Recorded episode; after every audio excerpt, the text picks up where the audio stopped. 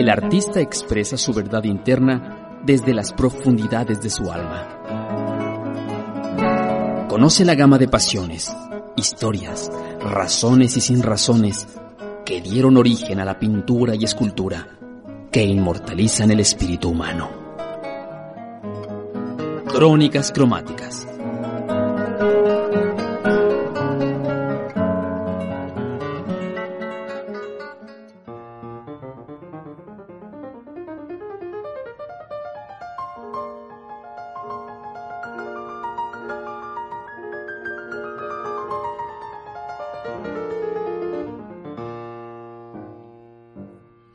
Bienvenidos a Crónicas Cromáticas, las historias narradas por un pincel o un cincel. Mi nombre es Linda Aro y me da gusto estar con ustedes porque el día de hoy tenemos un tema que tiene que ver con la Francia del siglo XIX, la Francia de la Belle Époque y esto es el impresionismo, uno de los estilos más gustados en la historia del arte.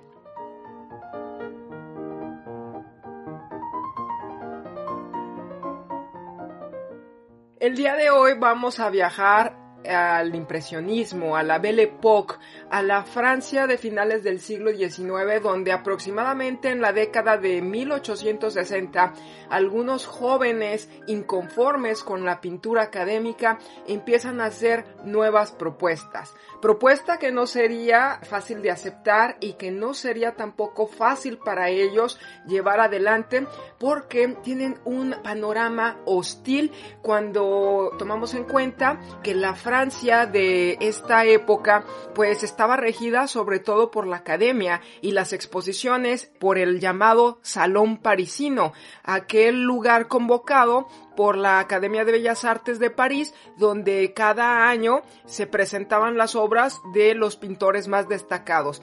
Y si no se podía exponer en ese lugar, si no se era aceptado en estas convocatorias, era muy difícil que la obra se diera a conocer porque todavía las galerías como tal no funcionan como hoy en día, apenas se van a empezar a echar a andar.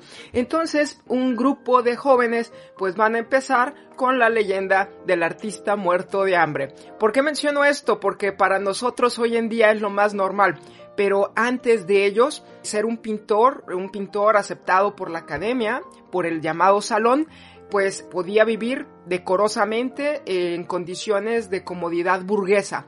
Pero desde este momento, cuando empiezan a hacer una propuesta novedosa que es difícil de asimilar para la gente, pues a partir de aquí es un parteaguas. Y es un parteaguas en todos los sentidos porque el impresionismo es considerada la primer vanguardia. Sabemos que la palabra vanguardia viene del de, eh, vocablo avant-garde del francés, pero que al mismo tiempo es la parte delantera del ejército, la que tiene que abrir brecha. Y estos son las vanguardias, esta es la primer vanguardia porque representa como ya lo he dicho, una ruptura total va a ser una pintura que ya no se permite nada más hacer una reproducción de las cosas que ve. En realidad esto ya no le interesa porque tomemos en cuenta que a mediados del siglo XIX empieza a difundirse la cámara fotográfica. Los primeros experimentos estaban a inicios de siglo, más o menos por la década de 1820, pero ya para mediados de siglo la fotografía empieza a hacerse poco más común y también pues el artista, el pintor ya no tiene la necesidad de dedicarse solo a reproducir la realidad, queda liberado. Pero también tomemos en cuenta que en este momento pues es la época del mayor impacto de la revolución industrial. Inglaterra y Francia van a la vanguardia también en esto. Además, toda Europa se está llenando de ferrocarriles, de maquinaria industrial. Hay también muchísimas fábricas que ya están con esta tecnología de la industrialización y también empiezan los problemas de contaminación. Sin embargo, menciono esto porque para ellos esta era la época de la velocidad. Si se subían al ferrocarril, recorrían kilómetros con una velocidad antes impensable y esto también les daba un panorama, una visión diferente. Desde esos vagones del tren ellos veían la imagen en movimiento, probablemente llena de humo, porque recordemos que estas locomotoras pues funcionaban a base de carbón y todo lo llenaban de humo y yo creo que esto debió afectar definitivamente también la visión de los artistas. Una imagen borrosa en movimiento propia de la era de la velocidad como decían ellos, pero además pues ya existe la cámara fotográfica, hay muchos experimentos en torno a la luz y van a empezar a explorarlos. Y eso es el impresionismo, es una respuesta a también toda esta experimentación óptica.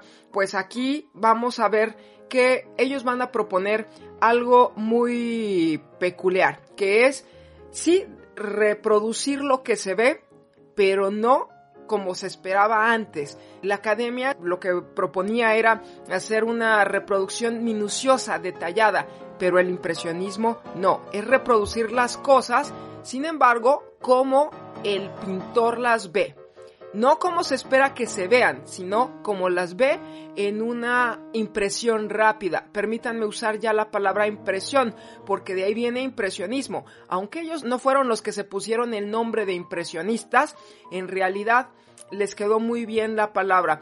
La palabra impresionismo viene de una crítica que hizo un periodista en 1874, cuando ellos tienen su primera exposición, que se organizan como grupo, rentan una bodega, una bodega que pertenecía al fotógrafo Nadar, uno de los pioneros de la fotografía, y entonces convocan a esta exposición y la crítica solamente llegó a burlarse diciendo que lo más que podían aspirar era a una impresión, por lo tanto eran unos impresionistas, porque esas pinturas no podían pretender ser seriamente pinturas acabadas, eran meros bocetos, una impresión fugaz y pues aunque esto fue una mofa, no estaba del todo equivocado el crítico Louis Leroy, que es el que los bautiza como tales. Y lo que dio también pie a esto es una pintura de Monet que presenta en esta exposición que se llamaba Impresión Sol Naciente. Entonces, a partir de ahí se quedó la palabra impresionismo y sí, efectivamente, a partir de aquí el artista va a empezar a salir con su caballete a las calles, al campo, a pintar directamente a lo que ellos llamaban a pintar en plein art del plenairismo, al aire libre. Esto pues no era completamente de ellos, no era novedoso. Cerca de París eh, había una comunidad que se reunía en un sitio llamado Barbizon y entonces se le va a conocer como la escuela Barbizon, pintores paisajistas que tratan ya de hacer sus imágenes al aire libre. Tal vez venga la pregunta, bueno, ¿qué acaso los paisajes que se hacían antes no se pintaban al aire libre? Pues no, porque el artista solamente tomaba algunas notas de lo que veía en esa escena y después se iba al taller, al estudio a, eh, concluir su pintura y a dedicarle probablemente muchos días a ese mismo paisaje que ya no tenía frente de él. Porque es posible que ahora el artista impresionista salga directamente a estos sitios, también se debe a la tecnología, porque en este momento empiezan a comercializarse los tubos de óleo. Estas pinturas que hoy conocemos que, bueno, son muy fáciles de llevar a todas partes. Anteriormente el artista debía preparar sus pinturas, no había ni siquiera empaques para envolverlas, ¿no?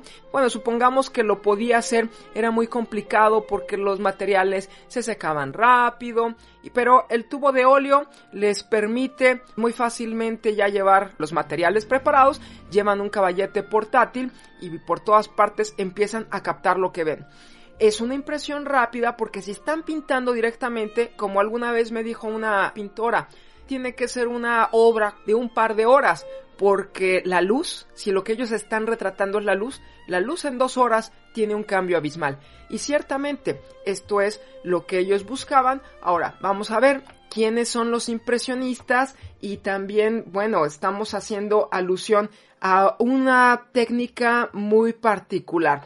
Bueno, cuando hablamos de impresionistas, vienen a nuestra mente artistas como Claude Monet, o algunos incluso mencionarán a Edouard Manet, como les decimos en español, ¿no? Manet y Monet.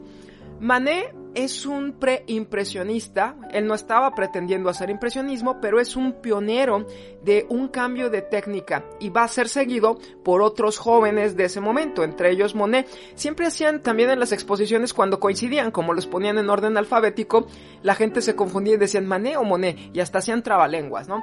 Bueno, está Claude Monet, está Auguste Renoir, que probablemente sean los dos más conocidos. Tenemos a otras personalidades como Camille Pissarro, Edgar Degas, que es famoso también por sus bailarinas. Tenemos Alfred Sisley. Mujeres tenemos al menos dos que son muy destacadas, Beth Morisot y Mary Cassatt. Mary Cassatt era una norteamericana que va a Francia y Beth Morisot era una alumna de Manet. También hay otros artistas que se asocian al impresionismo como Paul Cézanne, que está desde que fundaron el movimiento, pero que nunca va a encajar del todo con las características que ellos van a proponer. Más adelante él va a crear su propio estilo y por eso a veces se le excluye de este grupo y se le considera más bien post-impresionista, como sucede también con Gauguin, que aunque llegaron a exponer juntos, pues ya tienen otras características pictóricas. Obviamente hay muchos más nombres, pero ellos se proponen un rechazo primeramente al academicismo, a la pintura tradicional, van a proponer temas nuevos y sobre todo van a plasmar una pincelada muy distinta a la que se esperaba. Son una época disruptiva, con ellos acaba toda una era de pintura que si nosotros vemos tal vez del renacimiento, el barroco hasta el romanticismo, que es lo que está en el siglo XIX, todavía ya, bueno, aceptado a regañadientes por la academia. Y esto se nota desde el aspecto visual. Cuando uno ve una pintura de un contemporáneo académico, de los mismos años, lo que uno verá son colores oscuros, una reproducción cuasi fotográfica donde hay que moderar también las tonalidades, los contrastes, que todo sea buen gusto, presentar los retratos como algo pues siempre con mucho porte, con gran personalidad, haciéndole el favor a la persona, por supuesto. Sin embargo, los impresionistas no pretenden esto. Los impresionistas lo que tratan es de presentar la vida cotidiana. Y por supuesto que hay antecedentes, ellos no fueron los primeros, ya existía el realismo el movimiento llamado como tal realismo, encabezado principalmente por un Gustave Courbet, que lo que trata de darle importancia es a la vida cotidiana en cualquiera de sus aspectos. Eh, se considera que es tan digno un tema de un campesino o de una mujer lavando la ropa igual de digno que una pintura histórica o mitológica. De hecho, aquí vamos a hacer a un lado todo ese tipo de pintura, que era lo que le gustaba a la academia. Mientras en el salón parisino se exponían todavía temas mitológicos, temas históricos, este grupo de pintores ya empieza a plasmar lo que ve y también escenas muy triviales. Bueno, esta es una de las principales propuestas por las que también son rechazados. Y también, bueno, yo mencionaba, uno ve una pintura impresionista y la identifica por su pincelada de manchas, por su luminosidad, el colorido. Esto es algo que, pues para cualquier otro, eh, un artista académico, se consideraría un mero boceto. Simplemente lo que se busca es otra cosa. Los artistas, eh, algunos de los impresionistas, aunque no fueron a la Escuela de Bellas Artes de París, sí trataban de ser aceptados al principio por el salón. Y algunos fueron aceptados porque era la única forma de exponer. Pero ya sus pinturas ya no encajaban del todo y varias veces van a ser rechazados. Uno de estos pintores que sí pretendía ser aceptado por el salón y que es un antecedente de los impresionistas es Edouard Manet.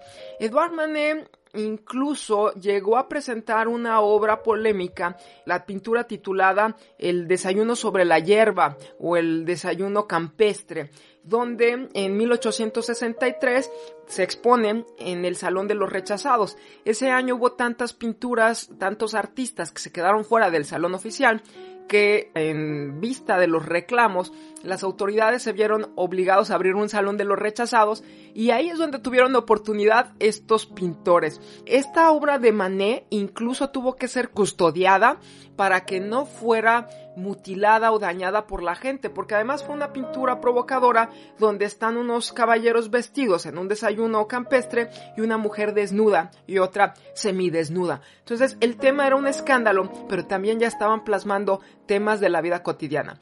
Si un artista académico hubiera puesto una Venus, lo que sí sucedió ese año en el, en el Salón Parisino hubo otra obra de Alexander Cabanel, si no me equivoco, eh, donde plasmó una Venus y que incluso fue adquirida la pintura por Napoleón III. Bueno, ahí no había problema pero el escándalo estaba en que esta era una escena de la vida cotidiana. Y esto es lo que van a admirar después los otros impresionistas. Manet, aunque él no se considera impresionista, al final termina conviviendo con este grupo y haciendo una pintura también a veces al aire libre y lo que van a buscar es la luminosidad. Y yo he dicho que lo que les interesa es la luz y esto es lo que pues empezamos a notar sobre todo en artistas, bueno, la mayoría al principio, pero el más ortodoxo va a ser Claude Monet. Monet y Renoir digamos que son los más apegados al principio impresionista. ¿Y qué es lo que se proponen? Bueno, ellos se dan cuenta que la luz no es tan simple como quisiéramos imaginar. ¿Qué quiero decir con esto? Que nosotros sabemos que una manzana es roja y atribuimos que debe pintarse roja. Pero ellos dicen, no, todos los objetos repercuten sobre los demás, todos tienen un color y un aura de ese color que se irradia en los otros objetos, así que digamos que contaminan el color de las otras cosas. Hay que observar la luz, cómo incide la luz en los objetos y esto es lo que van a presentar buscando diferentes temáticas. Ahorita lo veremos, cada uno se va a inclinar por diferentes tipos de luz. Otra de las cosas es que van a usar pinceladas de color cortas, digamos que van a yuxtaponer manchitas, a veces son como puntitos, bueno, como puntos gruesos del pincel o como comitas. También se dan cuenta que si el cerebro hace la mezcla de los colores, sabemos que los colores son luz y estos colores, bueno, nos han enseñado que hay tres colores primarios y estos primarios los podemos mezclar y se obtienen otros colores. Por ejemplo, si nosotros mezclamos un amarillo y un azul, sabemos perfectamente que tenemos un verde. Esto lo cuestionan los impresionistas y dicen, ¿y si dejamos que el cerebro haga la mezcla? Es decir, no el pintor. O sea, si tenemos pequeñas manchas yuxtapuestas y son de diferentes tonalidades, seguramente a la distancia el cerebro termina de hacer la mezcla. Y esto es lo que ellos proponen al principio y además van a eliminar las sombras negras, van a tratar de usar otro tipo de colores, colores complementarios, es decir, colores con muy alto contraste donde las sombras pues pueden ser a lo mejor tonos violeta, azules, naranjas, que también esto pues no, no lo hubiéramos esperado de un pintor académico y no van a pintar las líneas, sino que ellos van a dedicarse a pintar colores, las manchas de color, digamos, buscando el volumen. Es difícil decir volumen porque ellos pintan con manchas, pero sobre todo esta mezcla lumínica. Artistas como Monet, por ejemplo, es considerado el más ortodoxo. Él se dedica a pintar paisajes donde, mm, bueno, le gustan mucho las, pues cómo irradia la luz en el agua y estos reflejos en las ondas del agua. A su vez, a veces salían a pintar juntos. Hay escenas que tenemos de Monet y Renoir pintando algún estanque. También, por supuesto, que se iban al campo y otras situaciones. Uno de los que pinta más el campo es Pizarro, ¿no? A él le gusta mucho el paisajismo, aunque en algún momento todos hacen paisaje, pero en el caso de Renoir, a Renoir le gusta cómo se ve esta luz a través del follaje y de los árboles, por ejemplo. Cuando vemos pinturas como el Moulin de la Galette, es un baile muy alegre, por cierto, aquí se retrata la Belle Époque, donde ellos tienen una visión optimista, ¿eh? Estos pintores tienen una visión optimista, donde quieren presentar el colorido y escenas cotidianas, pero vistas con un tinte alegre. Y en Renoir vemos estas sombras de los árboles y cómo esta vegetación también puede irradiar esos tonos verdosos en la pintura.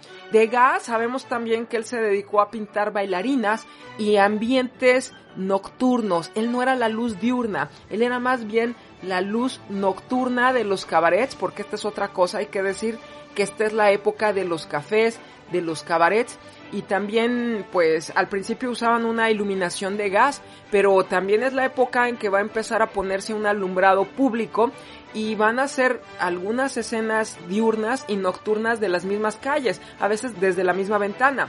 Y como también están observando cuáles son los efectos de la luz, la misma escena la pueden pintar en diferentes estaciones del año. Por ejemplo, Monet cuando pinta la Catedral de Rouen, que tiene muchísimas pinturas con este mismo encuadre de la catedral, pero a diferentes horas del día y en diferentes estaciones. Empiezan a estudiar porque cada luz es diferente y también no es lo mismo la luz del amanecer, del mediodía, del atardecer. Así que esta es otra de las cosas que están plasmando. Pero bueno, yo mencionaba, por ejemplo, Degas. A Degas le gustan los teatros, le gustan las bailarinas, este efecto del tutú y son bailarinas en poses espontáneas, donde muy comúnmente las ponen los ensayos tras bambalinas, donde alguna chica puede estarse ajustando la zapatilla y aquí como quieren un efecto tan inmediato, incluso empieza a cambiar la técnica, ya no necesariamente va a ser el óleo, en el caso de Degas lo que él procura usar de preferencia es la técnica del pastel, que sabemos que son gises grasos, que son más fáciles de portar, no hay que preparar tanto el material, simplemente agarra su superficie, su papel o lo que traiga preparado y empieza inmediatamente a copiar lo que ve, ya sin tener que retocar ni con técnicas más complejas. Por ejemplo, yo mencionaba, los tutús los hace a veces tan difuminados que da la sensación de que es algo muy etéreo, que está en movimiento y esta es otra de las cosas que ellos van a pretender plasmar, el movimiento. De repente vemos las carreras de caballos, los derbis o salen a pintar simplemente las estaciones de trenes donde hay que captar el movimiento. También lo que buscan ellos es la atmósfera, una atmósfera donde pues lo que les puede favorecer es la neblina. Por ejemplo, Monet había viajado a Londres, había conocido la pintura de William Turner, donde él lo que se propone pintar es la atmósfera y pues esta neblina de Londres siempre daba efectos desdibujados. Tenemos varios antecedentes del impresionismo, por cierto, ahorita que menciono a William Turner. William Turner es uno de ellos, es un paisajista romántico inglés, pero que ya tiene muchas de las características del impresionismo. Incluso a veces llegan a ser manchas que casi se convierten en una pintura abstracta, que también sucederá con los artistas impresionistas a medida que avanza el tiempo. Otro antecedente, por ejemplo, estaba en el caricaturista Domier, que lo que pretendía es hacer una pintura un tanto más sarcástica, crítica, porque él era un caricaturista crítico, crítico de la sociedad y también parece que Van Gogh más adelante va a basarse mucho en Domier. Incluso la última obra de Goya, Goya el pintor español, ya tiene mucho de esta atmósfera de colores luminosos, de una pintura desdibujada. Y por cierto, ahorita que menciono a Goya, los españoles, los pintores españoles, van a ser muy admirados, sobre todo por Manet, que es el que va a empezar a hacer la técnica desdibujada cuando llega al Museo del Prado y conoce por un lado la obra de Velázquez y la obra de Goya. Porque Velázquez ya en el barroco, bueno, no era el único, pero eh, fue uno de estos artistas que no les preocupaba tanto desvanecer o difuminar la pincelada, sino dar una pincelada más directa y más rápida. Bueno, esto es algo que también se llevan y pues por supuesto más adelante van a ir experimentando y llevando a tal extremo que hay algunas imágenes de Monet cuando vemos sus obras de los nenúfares o por ahí él pintaba también eh, un jardín japonés que manda a construir en su casa, vemos que casi llega a la pintura abstracta. Aunque hay un truco en esto, déjenme decirles que también Monet tiene una vida muy larga, no me acuerdo exactamente en qué año muere, pero ya muere después de la Primera Guerra Mundial. Y hay un momento en que su pintura ya son solo manchas que no se distingue prácticamente qué es el paisaje que está plasmando, porque tenía cataratas pero después lo operan y vuelve a recuperar su pintura un poco de nitidez. Sin embargo, es algo de lo que buscaban, ¿no? Esta fugacidad. Hubo también lenguajes más personales como Berg Morisot. Berg Morisot, que es pintora que también no se le hizo justicia, al contrario, hasta criticaban a los impresionistas porque había mujeres con ellos, eh, mujeres pintoras que tenían una propuesta y esto era inadmisible en señoritas de la sociedad burguesa. Sin embargo, la pintura de Berg Morisot dicen que también es de las más libres del impresionismo porque ella, como mujer rechazada ya en la sociedad, que se había dedicado a la pintura, ya no tenía nada más que perder como los pintores. Los pintores todavía tenían que sobrevivir o mantener a sus familias del producto de su trabajo. Pero ella ya estaba más allá de todo eso y va a plasmar escenas muy intimistas de mujeres, lo cual era su ámbito familiar. Se ven muchos retratos de su hija o mujeres en la costura, mujeres en, en faenas cotidianas, en el interior del hogar, pero al mismo tiempo con un toque, como lo he dicho, un tanto más espontáneo.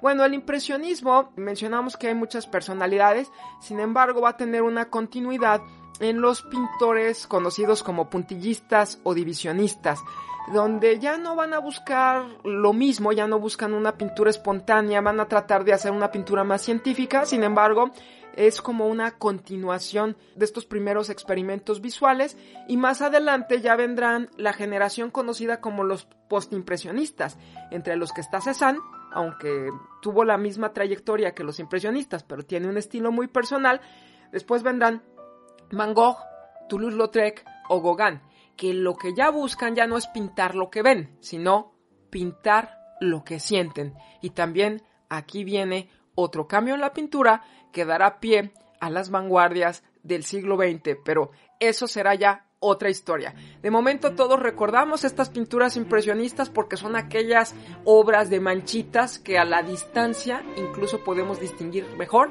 y que cuando nos acercamos pueden ser obras meramente pastosas donde es difícil de darle forma a los objetos. Repito, tiene que ser a la distancia y de aquí surgirán pues más experimentos ópticos incluso para las pruebas para saber si alguien es daltónico o no, que ponen manchas mezcladas. Bueno, todo esto es producto de los experimentos de la época y también de los conocimientos que llegaban a estos pintores.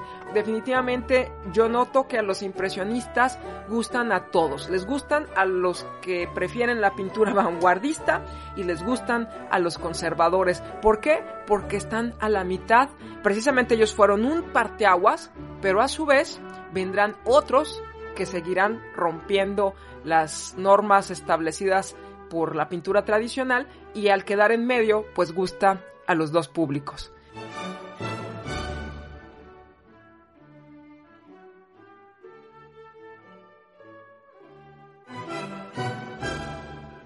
Pues bien amigos, eso fue todo por hoy. Mi nombre es Linda Aro y esto fue Crónicas Cromáticas, las historias narradas por un pincel o un cincel. Hasta pronto.